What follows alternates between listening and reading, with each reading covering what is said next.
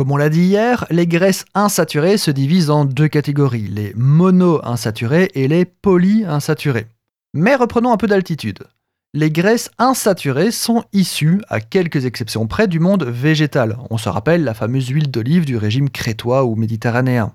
Au niveau des exceptions, on a appris hier que les poissons contenaient des graisses insaturées et que la noix de coco, pourtant végétale, produisait de la graisse saturée, l'huile de palme également.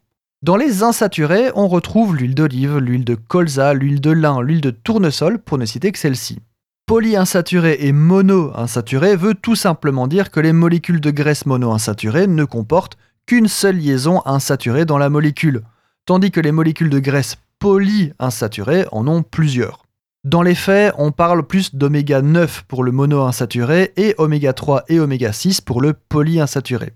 Vous ne vous imaginiez pas autant ouvrir la boîte de Pandore avec cette question pourtant si innocente, non? Les oméga 3, 6 et 9 sont des façons plus sympathiques de nommer les acides gras insaturés, mais c'est chou vert et vert chou.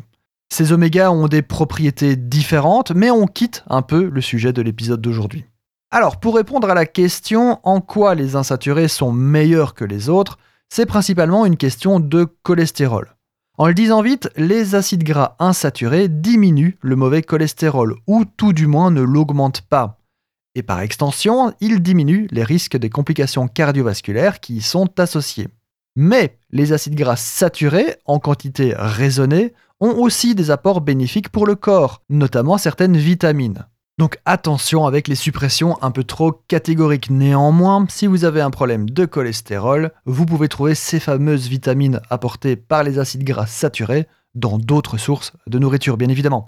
Je vous laisse digérer tout ça et on se retrouve demain pour parler du cholestérol, évidemment.